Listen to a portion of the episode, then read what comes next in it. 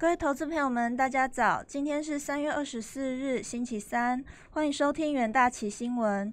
首先带您看到美股盘后，周二，欧洲第三波疫情告急，德国宣布封锁措施延长一个月，以及潜在的加税计划引起市场恐慌。油价暴跌，美元走强，美债值利率下滑，旅游、银行和能源股遭到抛售。道琼指数收黑逾三百点。迎来三周以来最糟糕的一天，而标普五百、纳斯达克与费城半导体指数也都收黑，其中费半跌幅达二点七 percent，而标普十一大板块中的八大板块沦陷，其中材料、工业和金融板块领跌，公用事业、必需消费品和房地产则领涨。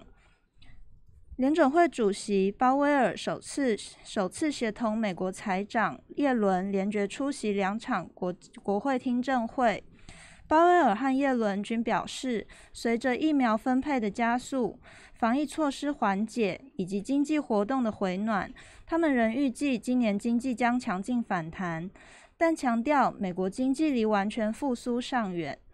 耶伦提到，美国经纪人处于危机之中，他捍卫联邦加税法案，以借此支付疫情纾困案，令华尔街心生警惕。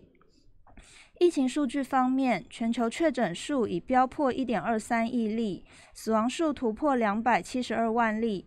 美国累计确诊超过两千九百八十九万例，累计死亡数超过五十四点三万。焦点个股的部分。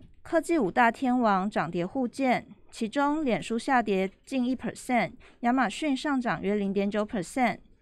道琼成分股多数收黑，陶氏化学、波音、开拓重工、美国通运与高盛跌幅都在二到四 percent 左右。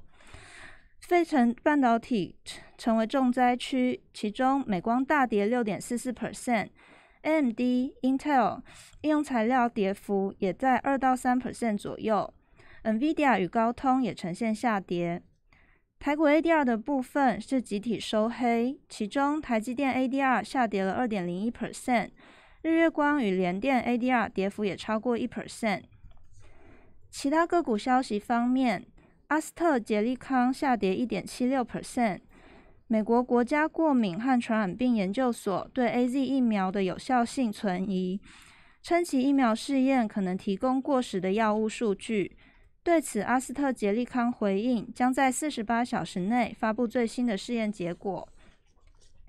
NVIDIA 收黑零点八八 percent，据外媒传出，日本电玩大厂任天堂新款 Switch 将采用 NVIDIA 的晶片，实现最高四 K upscaling 输出。微软斥资一百多亿美元收购游戏通讯平台 Discord。股价上涨零点六七 percent，来到每股两百三十七点五八美元。波音在周二开盘后，股价一路下滑，收黑四 percent。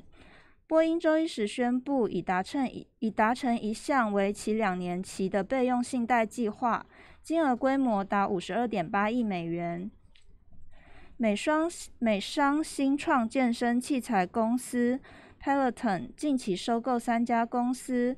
为其团队增加了拥有可穿戴设备、人工智慧、数位语音助手和互动健身店的技术。该公司股价周二上涨三点四八 percent。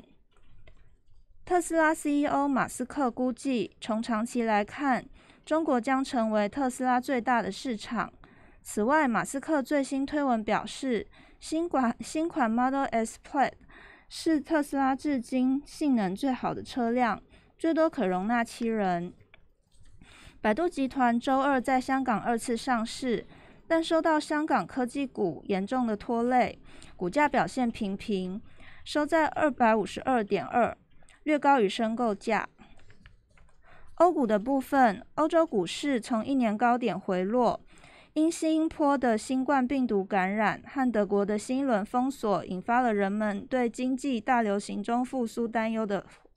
的情绪，泛欧六百指数下跌零点二 percent，德国 DAX 指数持平，英国富时一百指数下跌零点四 percent，法国 CAC forty 指数也下跌了零点三九 percent。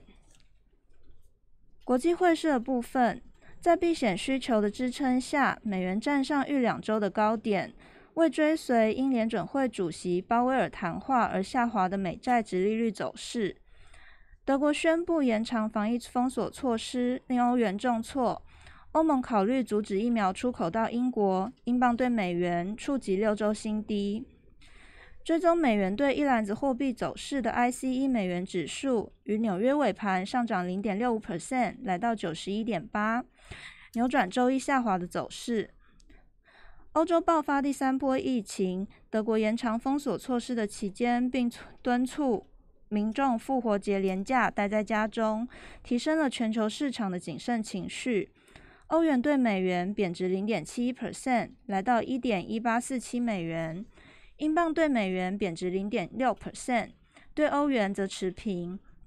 避险需求升高之际，澳币重挫，对美元贬值一点五四 percent，纽币也重挫约二点三 percent。国际债市的部分，美国财政部发售六百亿元两年期公债，需求强劲。较长期公债值利率维持在上周触及的一年高点下方，指标十年期公债值利率回落至一点六三八 percent。欧元区公债值利率下跌，欧盟最新一轮公债发售获得高需求，因疫情前景的不确定性支撑了对欧元区避险资产的需求。指标德国十年期公债值利率下跌近三个基点，报负的零点三四 percent。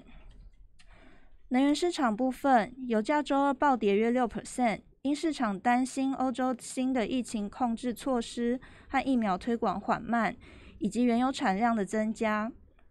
布兰特原油期货下跌三点八三美元，来到每桶六十点七九美元，跌幅五点九 percent。轻原油期货下下跌三点八美元，来到每桶五十七点七六美元，跌幅达六点二 percent。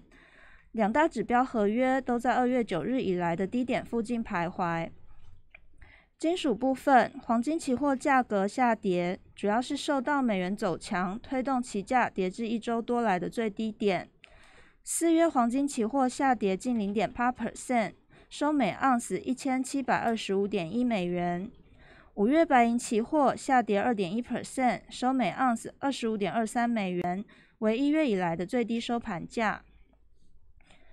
国内焦点的部分，富邦金控昨日宣布公开收购日盛金控，已达收购数量二十亿三千零九十九万股，占日盛金控发行股份的五十三点八四 percent。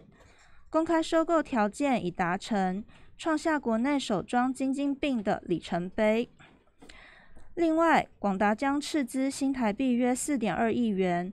买下现有泰国厂附近三点八五万平的土地，作为新建泰国新厂之用。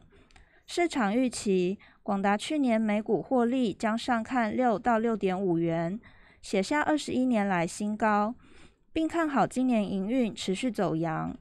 广达股价在昨日盘中创下九十四点九元的历史新高，投资人可以留意相关的股期标的哦。